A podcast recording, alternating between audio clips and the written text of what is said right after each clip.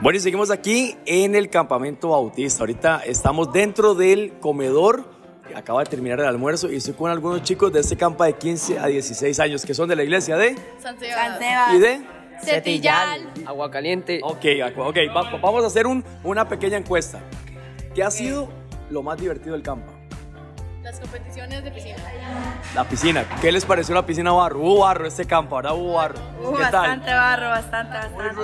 ¿A quién no le gustó? A mí, porque me da alergia. ¿A quién sí le gustó? A mí. Si estuvo en barro y le da alergia, no se metió entonces. Exacto, porque me da alergia. Esa la, vea, yo tengo años de años de venir a campas. Esa es la excusa más grande. No, las porras. Las porras me gustaron bastante. ¿Y para qué sirve la porra? Para animar el equipo. ¿De qué equipo es usted? Azul, el ganador. Azul. El Vamos a ver. ¡Linda! Al final, al final vamos a ver cómo le fue con el, con el, con el equipo azul. Rápidamente, en la parte espiritual, ¿cómo vieron el campamento? ¿En, qué, Eh, ¿En qué salen fortalecidos? Muy, muy bonito, la verdad, y recibí mucho el mensaje. Más que todo, el primer culto fue muy impactante saber cómo somos débiles, pero siempre en Jesús somos fuertes. Muy bien. ¿Algún versículo que recuerde? ¿Una parte de algún versículo? Me gustó ¿Una mucho. frase, algún versículo? Bueno, la paradoja que había dicho el pastor de que para primero, o sea, tenemos que ser débiles para ser fuertes. Muy bien, muchas gracias. Y en este momento vamos a escuchar la segunda prédica de este campamento en, eh, a cargo del pastor Isaac Moya.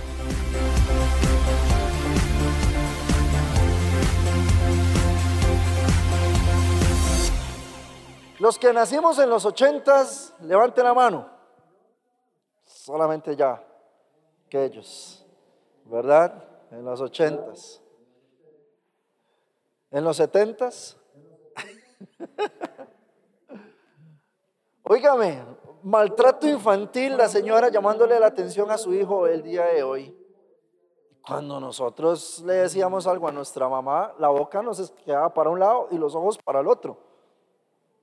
Más o menos, ¿verdad? Eso es lo que más o menos ilustra. Tenemos otra imagen por ahí. Esto ya se empieza a poner un poquito serio.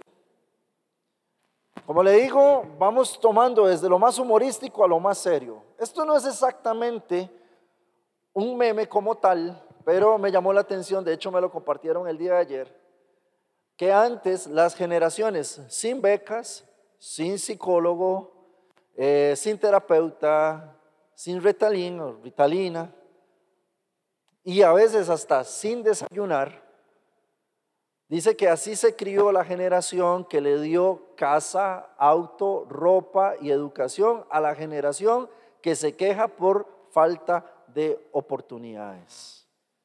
Y algunos dicen, esto es verdad. Es decir, nuestros papás no tuvieron tantas cosas como las que tenemos nosotros hoy y tantas herramientas, sin embargo, a pesar de todas esas carencias, salieron adelante y entonces nos dieron todo lo que tenemos nosotros. Muchísimo más fa- facilidades. Ya que antes la gente hacía trabajos buenísimos en la universidad y no había internet. Entonces había que tragarse los libros. Hoy con internet, óigame, yo le digo, yo soy profesor también y a veces veo unos trabajos que yo digo, se nota que solamente dio aquí copiar y pegar, copiar y pegar y ni siquiera sabe lo que. De hecho, en algún momento en una exposición le digo, una pregunta, ¿qué quiere decir esa palabra? Este, ah, este, es muy, ese es el reflejo de una persona débil. Digo débil porque de verdad los conceptos ante el mundo, ante, ante la sociedad han cambiado. Perdóneme, yo no quiero ser ofensivo, pero de verdad cuando yo me criaba no existía el bullying. No existía. Ahora, no era que la gente no se agarraba, no era que la gente no discutía, no era que la gente no hacía bromas, no era que no agarraban de pato a alguien. Eso siempre ha existido. Una persona un toquecito triste ya está en depresión. Conste, yo no quiero ofender a nadie, sí creo que existen ataques de ansiedad, sí creo que existe el estrés, sí creo que existe la depresión, pero yo no creo que todo lo que la generación de ahora dicen que es estrés, que es ansiedad y que es depresión, lo es realmente.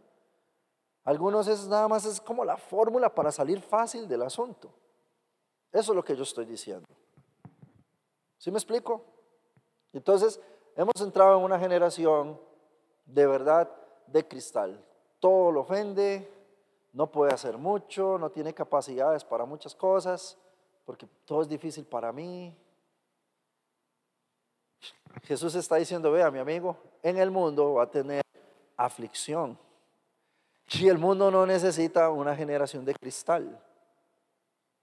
Y eso es lo que queremos ser, una generación fuerte, una generación strong. Vamos a ver, porque ahora sí, salgo de, empiezo a salir del humor para meterme a lo más serio. Sí creo en estos números, vamos a ver algunos cuantos. Opa, eso es vudú. Noticias, en Costa Rica aumenta atención a menores en hospital de niños por depresión, ataques de pánico y ansiedad. Piden a los padres buscar ayuda con profesionales. Sí pasa, sí es cierto, sí es real, pero cada generación va aumentando. Eso no pasaba antes.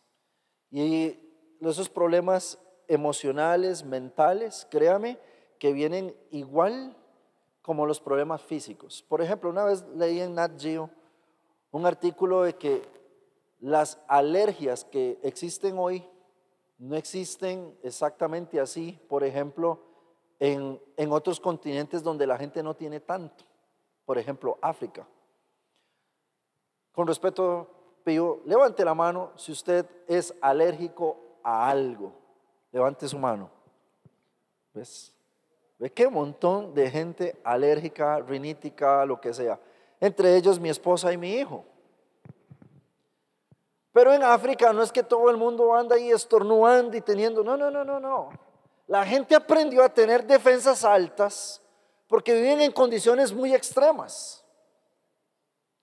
No comen lo que comemos nosotros, no viven, no tienen los hospitales que tenemos nosotros, el clima es otra cosa, entonces aprenden a desarrollar ciertas defensas y no son alérgicos a casi nada.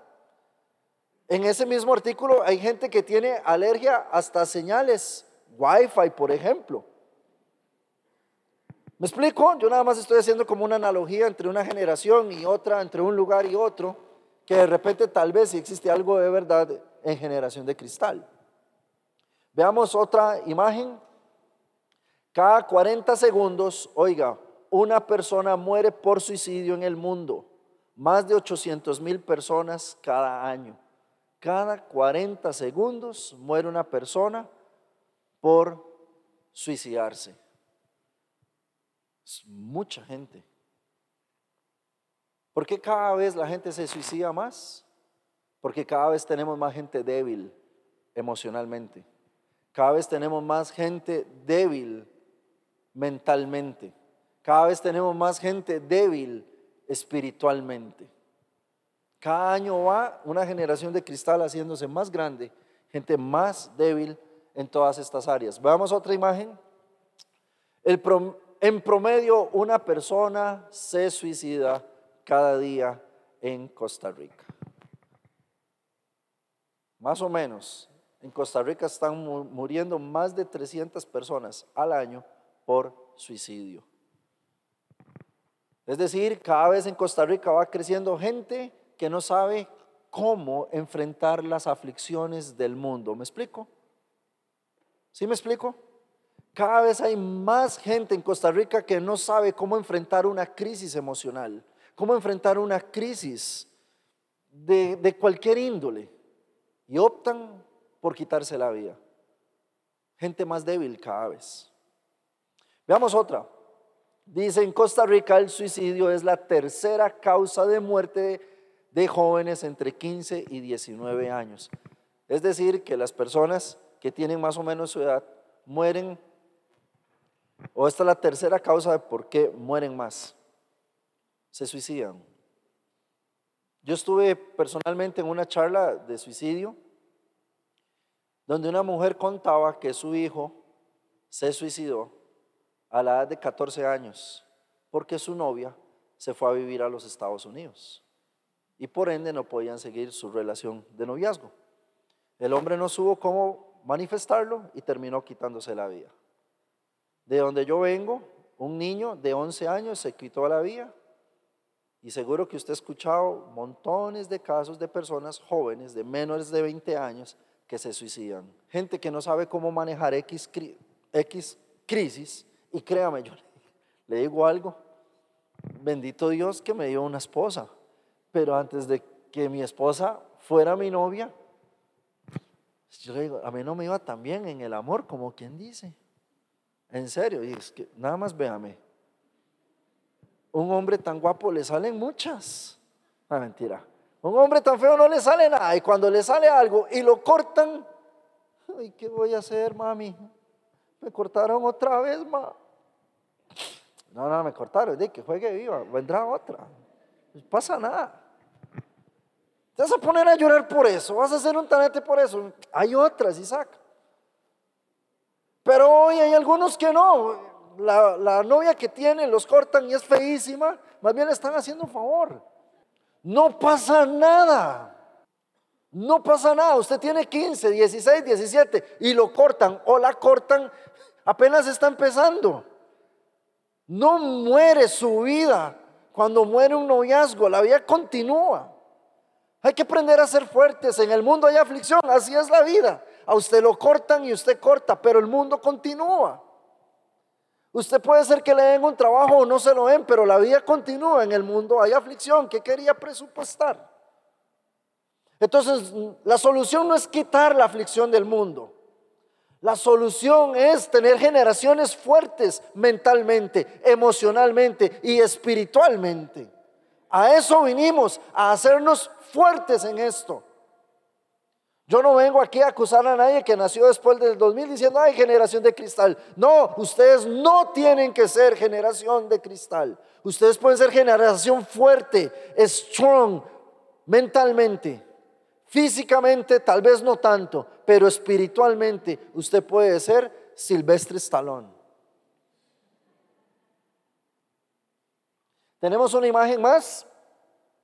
Por cada suicidio hay cerca de 20 eh, por cada suicidio hay cerca de 20 consumados. Más bien no eran no consumados. Es decir, mucha gente se suicida, pero mucho más son los que lo intentan y no lo logran. Entonces, pues, no me extrañaría aquí que ya hay algunos que en algún momento por lo menos lo han pensado. Teníamos una más. Sí, esta es la última. 90% de los suicidios son el resultado, ojo, de un trastorno mental tratable. Algo que podía tratarse, algo que podía verse y curarse y, salir adelante, pero optaron por no. Entonces eso es lo que yo quiero ilustrar. Ahora, escúcheme muy bien. Quisiera hoy, quisiéramos una comparativa entre personas fuertes y personas débiles, entre una generación de cristal y una generación de hierro. Busque, por favor, jueces capítulo 13. Y vamos a leer acerca de un hombre, porque no crea, los débiles no son de ahorita, de los, de los 2000. Siempre han existido débiles, siempre existirán débiles pero ojalá que no seamos nosotros. Había un hombre llamado Sansón, capítulo 13, versículo 5, dice 13, 5, pues he aquí que concebirás y dará a luz, darás a luz un hijo, y navaja no pasará sobre su cabeza porque el niño será nazareo a Dios desde su nacimiento y él comenzará a salvar a Israel de mano de los filisteos. Versículo 16. Y el ángel de Jehová respondió a Manoa, aunque me detengas, no comeré tu pan, mas si quieres hacer holocausto, ofrécelo a Jehová. Perdón, es el Sí, era el 16. Perdón, el 15. Más, entonces Manoah dijo al ángel de Jehová, te ruego no permitas detenerte y te prepararemos un cabrito. Y el ángel de Jehová respondió a Manoah, aunque me detengas no comeré de tu pan, mas si quieres hacer holocausto, ofrécelo a Jehová. Y no sabía Manoah que aquel fuese ángel de Jehová. El ángel de Jehová se le aparece a un hombre y a su esposa y les profetiza que van a tener un hijo. Este hijo iba a ser llamado Sansón. Sansón tenía un llamado especial de parte de Dios. Dios quería que este hombre hiciera cosas grandes para él. Dios le tenía todo listo para que Sansón fuera un hombre muy exitoso. Lamentablemente Sansón no, no llegó a cumplir las expectativas de lo que todo el mundo creía que él iba a hacer. Entonces vamos a brincar hasta el capítulo 16 y vamos a leer un poco más acerca de Sansón, versículo 20. Perdón, versículo 17 dice, y le descubrió pues todo su corazón, esta es una conversación entre Sansón y una mujer llamada Dalila, y le dijo, nunca a mi cabeza llegó navaja porque soy nazareo de Dios desde el vientre de mi madre. Si fuere rapado, mi fuerza se apartará de mí y me debilitaré y seré como todos los hombres. Viendo Dalila que él había descubierto todo su corazón, envió a llamar a los principales de los filisteos diciendo, venid esta vez porque él me ha descubierto todo su corazón. Y los principales de los filisteos vinieron a ella trayendo en su mano el dinero. Y ella hizo que él se durmiese sobre sus rodillas y llamó a un hombre, quien le rapó las siete guedejas de su cabeza y ella comenzó a afligirlo, pues su fuerza se apartó de él. Y le dijo, Sansón, los filisteos sobre ti. Y luego que despertó él de su sueño, se dijo, esta vez saldré como las otras y me escaparé. Pero él no sabía que Jehová ya se había apartado de él. Mas los filisteos le echaron mano y le sacaron los ojos y le llevaron a Gaza y le ataron con cadenas para que moliese en la cárcel. Y brincamos al versículo 25. Y aconteció que cuando sintieron alegría en su corazón, dijeron, llamad a Sansón para que nos divierta. Y llamaron a Sansón de la cárcel y sirvió de juguete delante de ellos y lo pusieron entre las columnas. Versículo 28. Entonces clamó Sansón a Jehová y dijo, Señor Jehová, acuérdate ahora de mí y fortaléceme, te ruego solamente esta vez, oh Dios, para que de una vez tome venganza de los filisteos por mis dos ojos. Asió luego Sansón las dos columnas de en medio sobre las que descansaba la casa y echó todo su peso sobre ellas, su mano derecha sobre una y su mano izquierda sobre la otra. Y dijo Sansón, muera yo con los filisteos. Entonces se inclinó con toda su fuerza y cayó la casa de los principales y sobre todo el pueblo que estaba en ella. Y los que mató al morir fueron mucho más de los que había matado durante su vida. Y descendieron sus hermanos y toda la casa de su padre y le tomaron y le llevaron y le sepultaron entre Sora y Estaol, en el sepulcro de su padre Manoah, y él juzgó a Israel 20 años. Ahora pensemos un poquito en Sansón. Sansón era un hombre joven. Sansón tenía la bendición de Dios desde antes de nacer. Sansón tenía un montón de cosas a favor para ser un hombre súper, óigame muy bien, exitoso. Era llamado a ser el hombre más fuerte que ha existido sobre la tierra. Sin embargo, paradójicamente, el hombre más fuerte era de la generación de cristal. ¿Qué hombre más débil y cómo terminó su vida, no? Un hombre completamente débil. Ahora bien, yo quiero decirle, Sansón terminó no como Dios quería que Sansón terminara. Yo estoy seguro que muchos de estos muchachos que se suicidaron, por no decir todos, no era nunca la voluntad de Dios que terminaran así. No es la voluntad de Dios que usted ande cortándose. No es la voluntad de Dios que usted todo lo ande dejando tirado. No es la voluntad de Dios que usted ande en depresión. No es la voluntad de Dios que usted ande en ansiedad. No es la voluntad de Dios que usted tenga una autoestima bajísima. No es la voluntad de Dios que usted sea débil ante el mundo. Jesús lo dijo, miren, ante el mundo, sí, van a tener aflicciones, pero tranquilos, no se quiten la vida, no se hagan de cristal. Yo vencí al mundo. Y si yo vencí al mundo, ustedes también son más que vencedores en Cristo Jesús. Pero Sansón nunca entendió eso. Sansón había nacido con el propósito de vencer y lamentablemente murió como de la generación de cristal. Mi hermano, que eso no le pase a usted. Y si usted dice, bueno, está bien, ¿qué tengo que hacer para no ser como Sansón? O más bien, hay alguien aquí que dice, a mí me gustaría ser como Sansón. Bueno, si usted quiere ser de la generación de cristal, o si usted quiere salirse de esa canasta, yo le invito a que usted ponga atención en lo siguiente. ¿Qué se ocupa para ser de la generación de cristal? Bueno, lo número uno, tiene que ser una persona que tiene todo a favor desde que nace, sin embargo, no lo sabe aprovechar. Capítulo 13, versículo 5, dice que este hombre, o perdón, que esta mujer iba a concebir de su esposo Manoa y que Dios le iba a dar un niño que iba a ser nazareo, o sea, iba a tener un voto especial para Dios desde su nacimiento. Y él iba a comenzar a salvar a Israel de mano de los filisteos. Versículo 24 dice, y la mujer dio a luz un hijo y le puso por nombre Sansón, y el niño creció, y ojo, y Jehová lo bendijo. Dígame si sí o si no, Salomón lo tenía, eh, perdón, Sansón lo tenía todo. Lo tenía. Dios lo había escogido desde el vientre de su mamá. Y además de eso, Dios, por si fuera poco, Dios lo bendijo.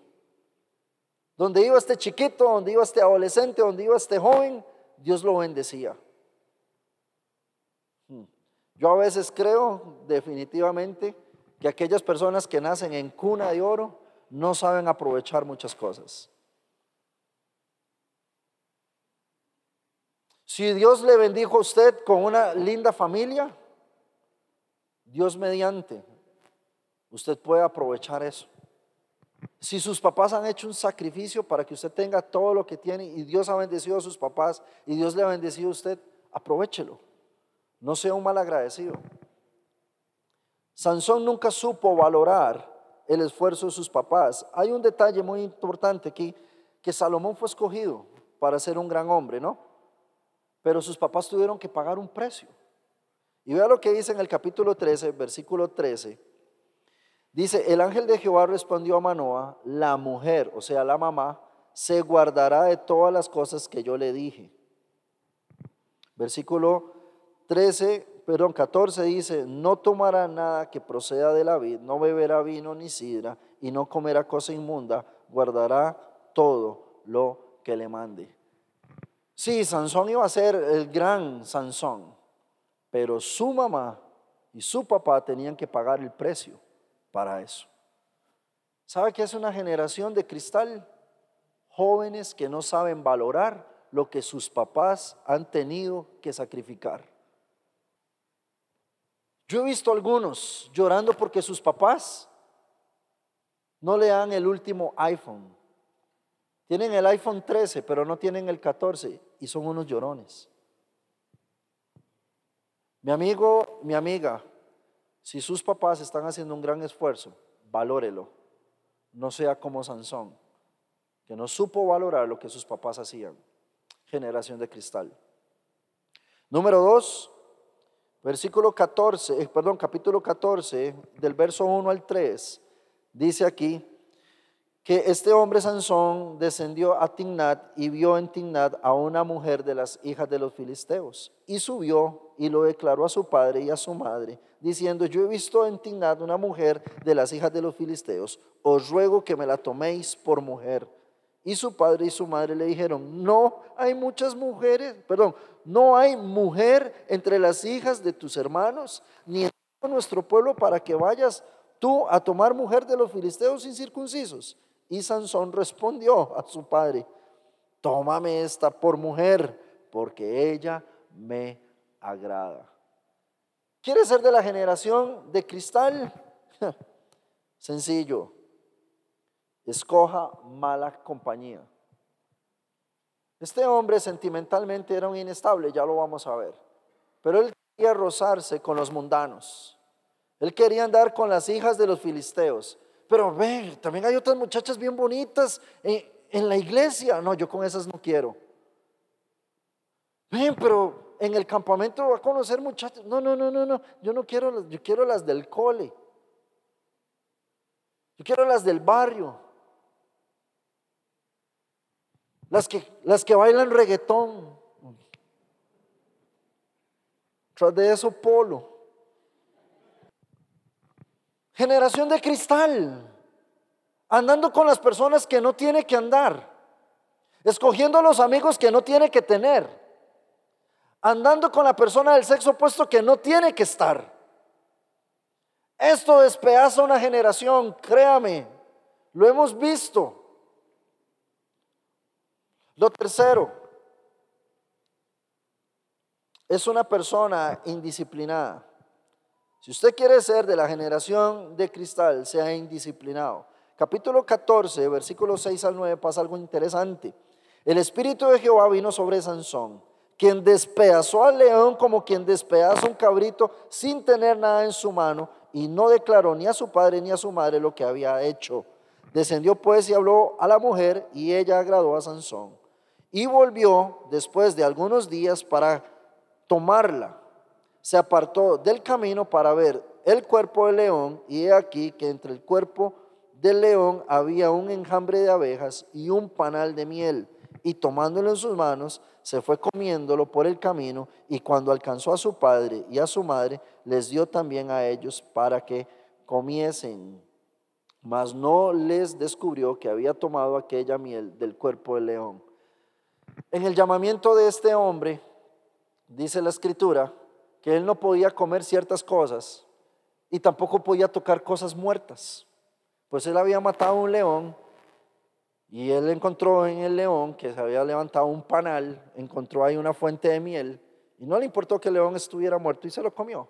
Y Dios decía, usted no puede tocar muertos, pero él lo tocó. Y tras de eso llega y le da a los papás y dice, tomen, coman ustedes también. Y no le dijo a los papás porque si no seguro los papás lo hubieran regañado. Pero pasa esto, una persona que es de cristal es aquella persona que no tiene disciplina, se brinca las reglas, le gusta brincarse las reglas escondidas, no tiene respeto de sus papás. Yo pregunto, ¿es posible eso entre el pueblo de Dios? Por supuesto. Algunos de nuestros jóvenes no les gustan las reglas, se las brincan, mira, no andes allá, no vayas con fulano, a tal hora en la casa. Y bueno, yo llego a la hora que quiera, yo ando con yo quiera. Usted no puede tocar eso, pero lo toca afuera. Mis papás no me dejan fumar, pero yo fumo. Mis papás no me dejan tomar, pero yo tomo. Mis papás no me dejan ir a fiestas, pero yo voy. Generación de cristal no tiene disciplina. Una persona que es fuerte tiene disciplina y sabe decir no cuando hay que decir no. Uy, es que yo quiero ir a ese baile de grabación, van a estar todos mis compas, pero si Dios dice que no, es no. Es que yo quiero andar con esa muchacha, si Dios dice no se, no se junte con yugo desigual o no ande en yugo desigual, no es no. Pero nos falta disciplina para aprender a decir que no. Generación de cristal, poca disciplina para aprender a decir que no. Otra característica de generación de cristal, capítulo 14, versículo 12 en adelante, nos da a entender algo, bueno, muy interesante para, para mí, perdón. Dice, y Sansón les dijo, yo os propondré ahora un enigma. Si en los siete días del banquete me lo declarareis y descifrareis, descifráis, perdón, yo os daré 30 vestidos de lino y 30 vestidos de fiesta. Mas si no me lo, mas si no me lo podéis declarar, entonces vosotros me daréis a mí los 30 vestidos de lino y los vestidos de fiesta. Y ellos respondieron, propon tu enigma y lo oiremos. Versículo 15, al séptimo día dijeron a la mujer de Sansón, induce a tu marido a que nos declare este enigma para que no te quememos a ti y a la casa de tu padre. ¿No habéis llamado aquí para despojarnos? Y lloró la mujer de Sansón en presencia de él y dijo, solamente me aborreces y no me amas. Vea qué buena novela. Solamente me aborreces y no me amas, Sansón. Eduardo Sansón, no me amas. Pues no me declaras el enigma que propusiste a los hijos de mi pueblo. Y él respondió, he aquí que ni a mi padre ni a mi madre lo he declarado, y te lo había de declarar a ti. Y ella lloró en presencia de él los siete días que ellos tuvieron banquete. Mas al séptimo día él se lo declaró porque le presionaba y ella lo declaró a los hijos de su pueblo. Ahora este hombre, pasa algo aquí muy interesante, no tiene la capacidad de aguantar presión. Y entonces viene la muchacha que le gusta, dígamelo por favor. Dígamelo, es que no me ama. No, mi amor, yo, yo la amo. Dígame, es que estoy fea. No, mi amor, usted es guapísima. Dígame. Dígame el enigma. Porfis. Bueno, está bien, le voy a decir el enigma. Y le dice el enigma. Declara la adivinanza y ahí se fue. ¿Sabe qué caracteriza a Sansón? Ser un hombre sin la capacidad para aguantar la presión. Muchacha, con respeto le digo, si el muchacho con el que usted anda le presiona para tener relaciones sexuales, para tocar sus bustos, sus glúteos o más, y dice que si no lo hace es porque no le ama, no sea la presión, déjelo ir. No se la merece. Pero usted no tiene por qué ceder a la presión. Caballeros, les digo algo. Esto no es un asunto solamente de damas. Hace años yo estuve aquí en un campamento de líder y vino un muchacho a pedirme consejo. Y de verdad que el tipo era bien tipo. El hombre era puesto. Y el hombre me decía, vea, usted no sabe la presión que yo tengo en el cole. Porque a mí me buscan las muchachas, literalmente me buscan para tener relaciones sexuales. Y yo les digo que no, que yo no soy así. Entonces mis compañeros me dicen, usted sí es tonto. Entonces en el cole me tratan de gay, las mujeres y los hombres dicen que yo soy gay. Pues yo digo, no, yo soy cristiano. yo también soy cristiano, lléguele. Yo también voy a la iglesia, no sea tonto. La generación de cristal cede ante la presión, pero la generación fuerte sabe resistir la presión sexual y de cualquier tipo. Sansón nos sigue diciendo acá, ¿qué hacer para ser de cristal? Capítulo 14, versículo 19 al 20.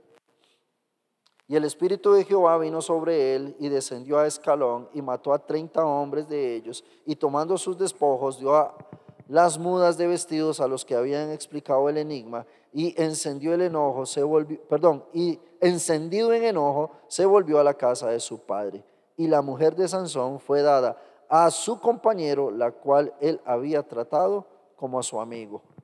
Entonces la que era la novia de Sansón, se la quitaron, ya no era novia de Sansón, ahora era la novia de su mejor amigo.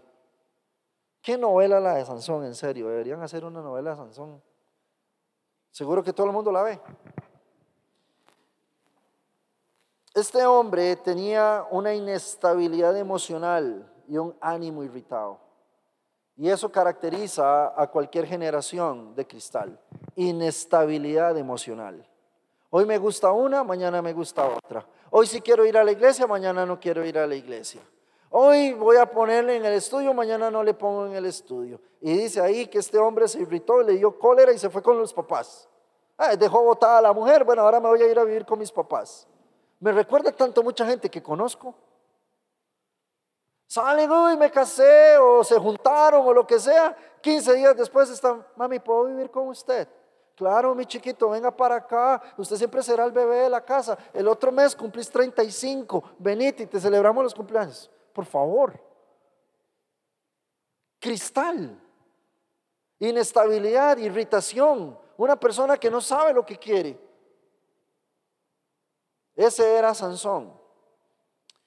Pero ojalá solamente fuera eso. En el capítulo 16, versículo 1, dice, y Sansón fue a Gaza y vio allí una mujer ramera y se llegó a ella. Y en el versículo 4 dice, después de esto aconteció que se enamoró de una mujer en el valle de Soret, la cual se llamaba Dalila. Así que este hombre tenía una, óigame muy bien, tenía un desorden sexual como usted no se imagina promiscuidad para tirar para arriba y para abajo, andaba con quien sea, se acostaba con quien fuera. Pues yo le digo algo, no me sorprende que dentro del grupo que estamos aquí, muchos tengan una vida sexual como la de Sansón. Y eso lo va a hacer de cristal. Si usted no tiene disciplina, si usted no sabe aguantarse, si usted no tiene las convicciones suficientes, será una persona sexualmente muy activa y emocionalmente muy desorganizada, muy inestable. Yo siento que estoy leyendo de Sansón las estadísticas que leemos aquí, muy actualizado. Y así fue como terminó lamentablemente este hombre que fue de la generación de cristal. ¿Ya sabe qué quiere ser para ser de la generación de cristal? Usted decide. Sin embargo, encontramos en la Biblia una generación de hierro, que por cuestiones de tiempo yo no lo voy a leer ahorita, pero puede sacar el rato usted para leerse Daniel capítulo 3. Y había un hombre llamado Sadrach, un amigo que tenía que se llamaba Mesach y uno que se llamaba Abednego. Estos tres hombres, al igual que Sansón, estaban expuestos a la presión, pero una presión diferente. Construyeron una estatua y les dijeron, el que no adore la estatua lo tiramos a un horno de fuego. Entonces ellos dijeron, bueno, yo no voy a adorar ninguna estatua, mi Dios es el Dios real, yo no tengo por qué andar adorando a otros dioses. Entonces estos hombres fueron tirados, muy presionados, coaccionados completamente vayan y adoren eso. Y si no lo hacen, nosotros los vamos a matar. Y ellos le dijeron, vea, rey, no me importa lo que usted vaya a hacer con nosotros. Nuestro Dios puede librarnos de ese horno. Pero aún si Dios no nos libra del horno, igual no lo vamos a adorar. Preferimos morir que desobedecer. Y entonces fueron al horno de fuego. Y milagrosamente Dios los rescató. Pero yo quiero rescatar los valores de una generación de hierro. Una generación de hierro son como Sadrach, Mesach y Abednego. Estas personas, primero que todo, tenían una prioridad más grande que ellos mismos y se llama Dios. ¿Quiere ser de la generación de hierro? Ponga a Dios como su prioridad. Ponga a Dios como la persona más importante en su vida. Saque tiempo con Él, ore, lea la Biblia, tenga devocionales, Vaya a la iglesia, involúcrese, que se note que Dios es prioridad para usted. Y no el trabajo, y no el puesto, y no la reputación. Estos hombres sabían que peligraba todo lo anterior, pero dijeron, mi prioridad es Dios, generación de hierro.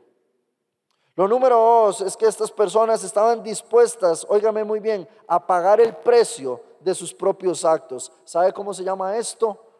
responsabilidad. Y me gusta a mí utilizar la palabra, eran proactivos.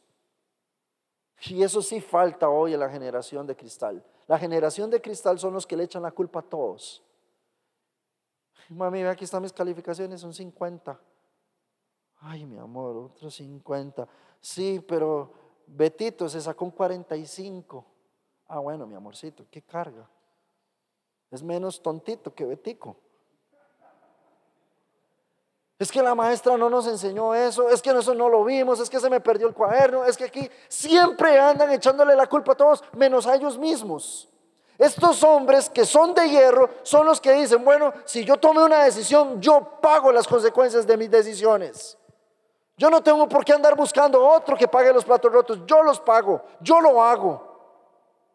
Son proactivos, son responsables y dicen ellos, si tengo que morir por mi convicción, muero por mi convicción, pero no me ando en rodeos ni buscando pretextos ni excusas. Ay, pastor, es que yo no pude cumplirle porque es que vieras, usted supiera lo que me pasó. Ah, bueno, bueno, está bien, está bien.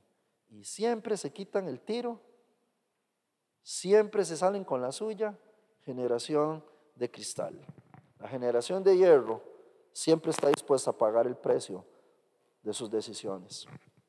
Lo número tres es que estas personas no estaban preocupadas por la aprobación de otros.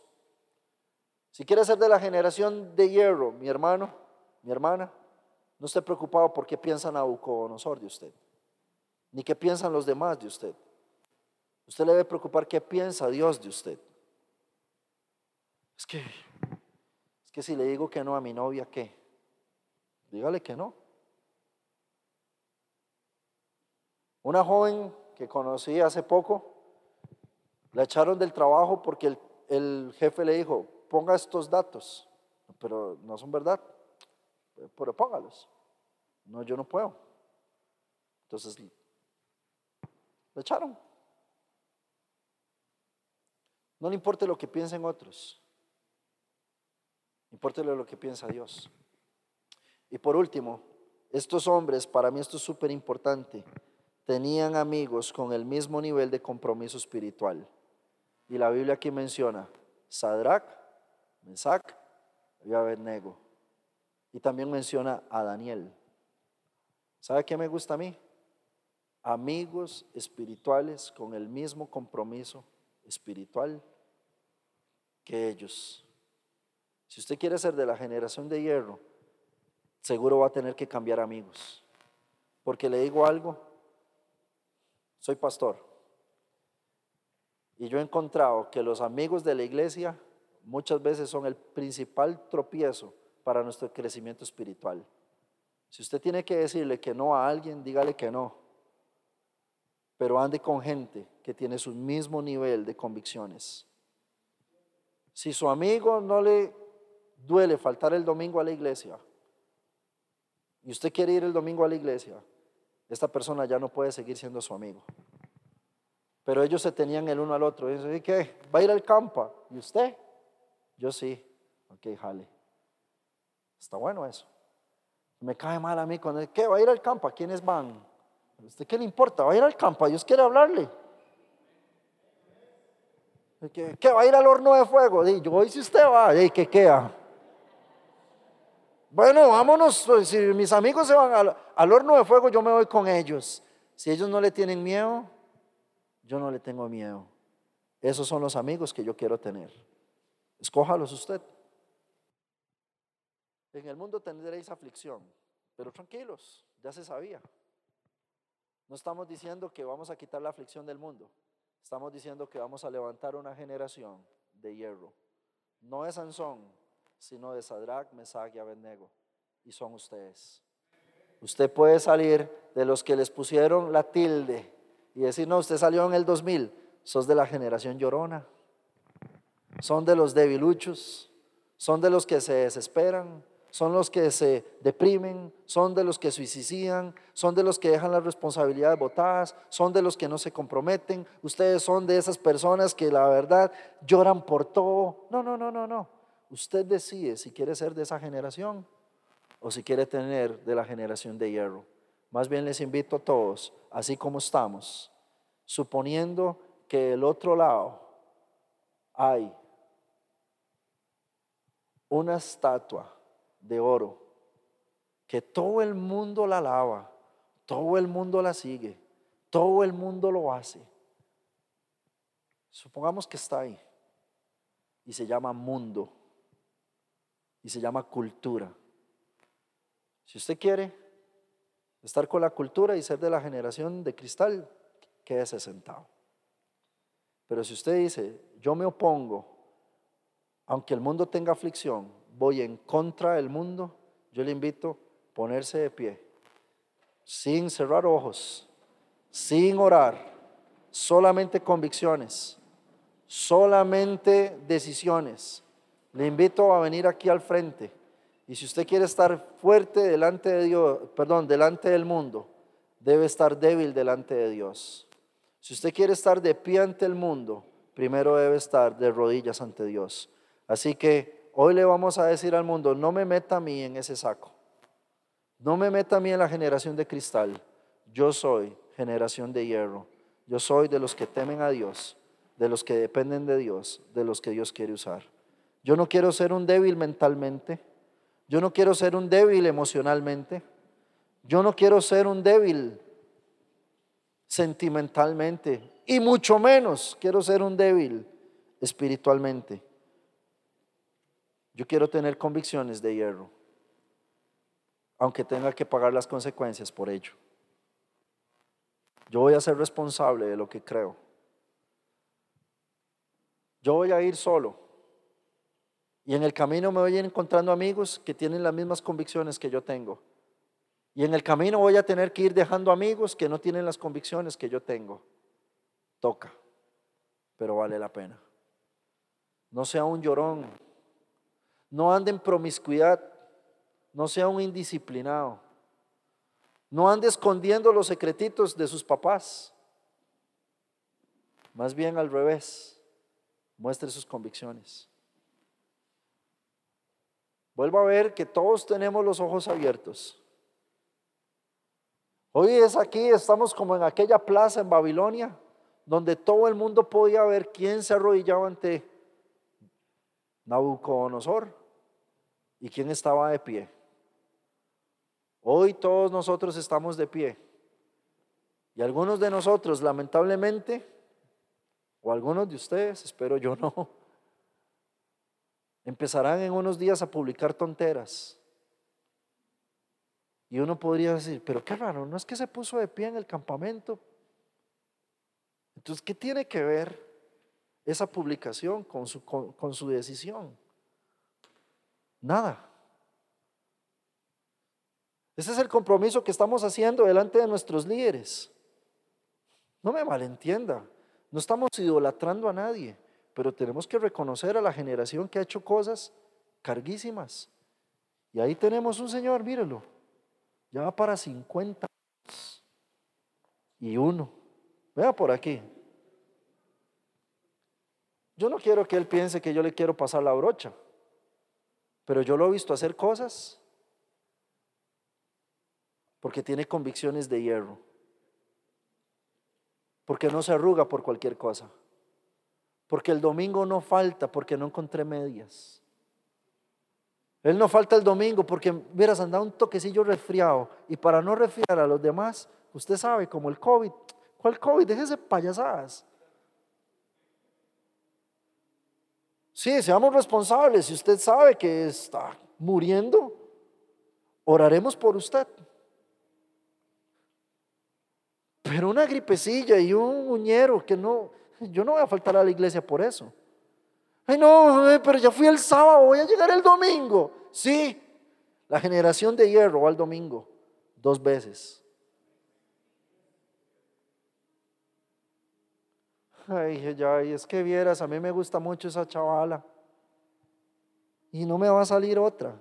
Créame, Dios tiene el poder para cegar a una muchacha y que se fije en usted. Amén. ¿Cierto? Usted se va a poner en cosas, generación de cristal, ay, yo no puedo, yo estoy muy pequeño. ¿Sabe qué me convence a mí algo de la Biblia? Que dice, vea, mi pueblo tuvo inteligencia para hacer lo malo, pero no tuvieron la misma inteligencia para hacer lo bueno, pero sí eran inteligentes. Solo que mal canalizado. Mis amigos, todos ustedes pueden ser fuertes para lo bueno, pero a algunos nos conviene hacernos débiles en las cosas de Dios? ¿Por qué mejor no somos fuertes en las cosas de Dios? ¿Por qué no servimos a Dios en una iglesia? Pero de verdad que el pastor diga, ay, mira, vas a volver a entrar al ministerio. Amor, yo le voy a dar 15 días, ahorita se sale. No, no, no, no, no, no. ¿Qué es en el ministerio? Si es maestro, no se esté saliendo a cada rato porque sí. Es que me metí en eso, pero bueno, yo creo que es la voluntad de Dios que me salga. Nunca la voluntad de Dios que usted abandone la obra. La generación de hierro nunca abandona. Y esta generación de 51 años, pronto hay alguien que no va a poder seguir haciendo campamentos como él los hace. Y yo me pregunto si estará aquí el próximo hombre y mujer de hierro. Quiere decir, si él no está, yo estoy. Úseme Dios. Pero no me voy a arrugar. No me va a poner a llorar.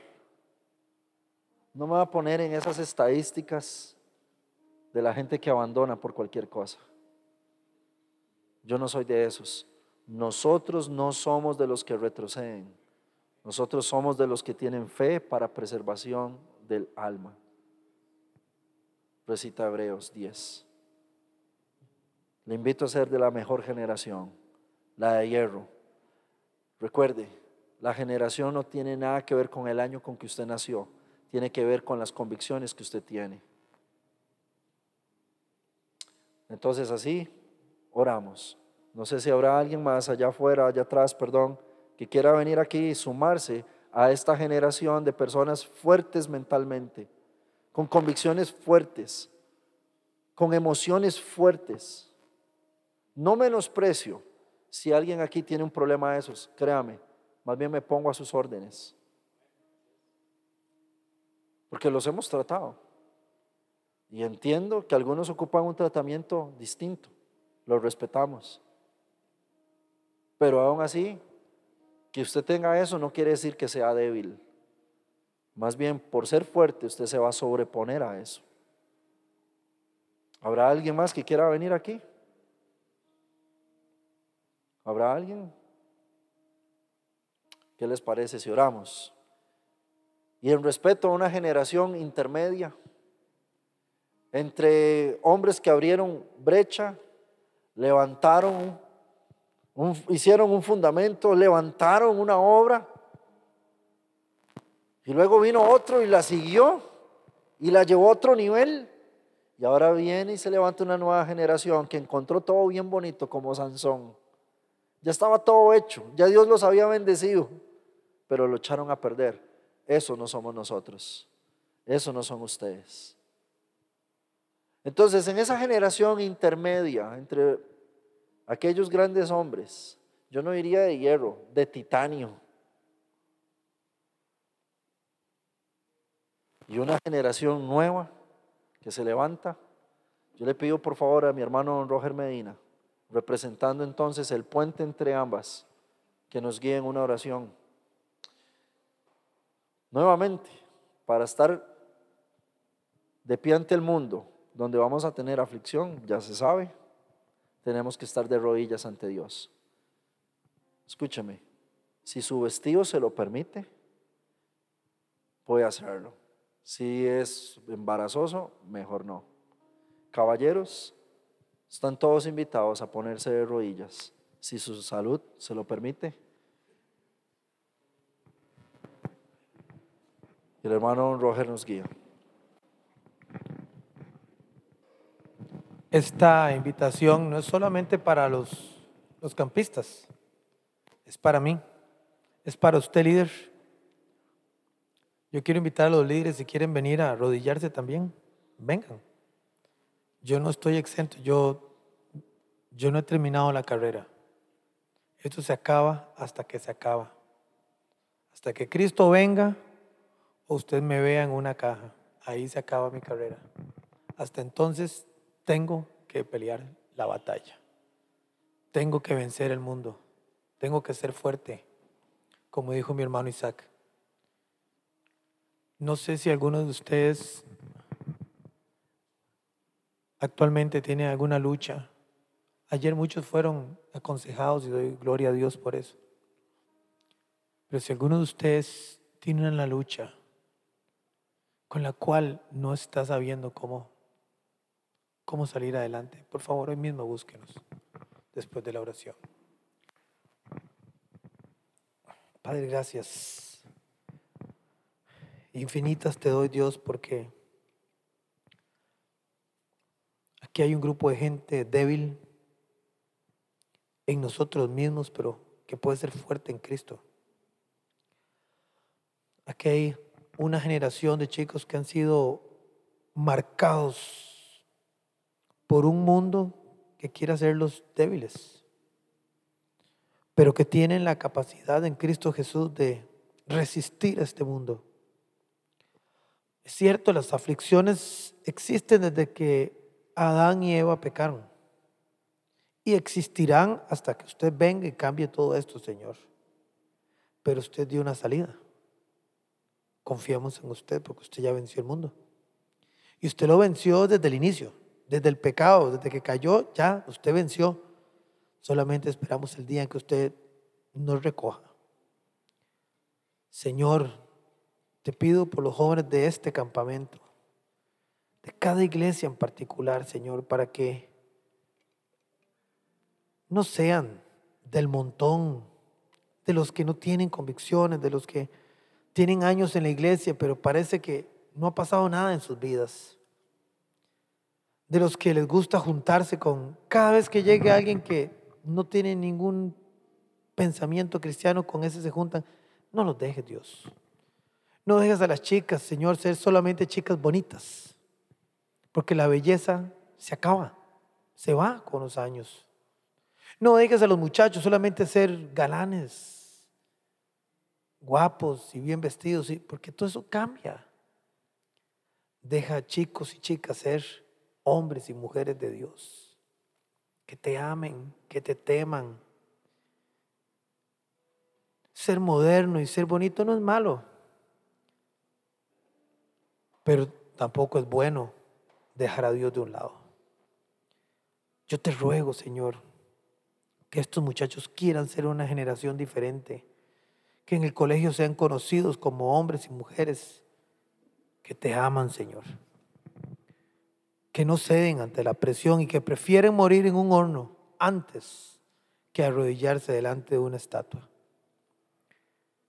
Señor, que en este campamento los que venían este año flaqueando se levanten se levanten con valor, que dejen de llorar, que dejen de quejarse, que dejen de pensar que pobrecito yo, para que digan gloria a Dios por lo que tengo. Gracias Señor por mi padre, por mi madre, por mis, mis hermanos, por mi pastor, por mi líder, por mi compañerismo, por la iglesia en la que estoy, por el país en el que vivo. Gracias Dios. Y dejo en tus manos esta gente para que hoy, hoy ellos quieran comportarse como chicos victoriosos. Porque ya usted venció el mundo, Señor. Y que ellos hoy puedan tomar la decisión de decir, cuando salga de aquí, va a salir otra persona. Te lo ruego, Padre, en el nombre de Jesucristo. Amén. Bueno, jóvenes, a vencer el mundo a vencer el mundo. Ya Cristo lo venció por nosotros.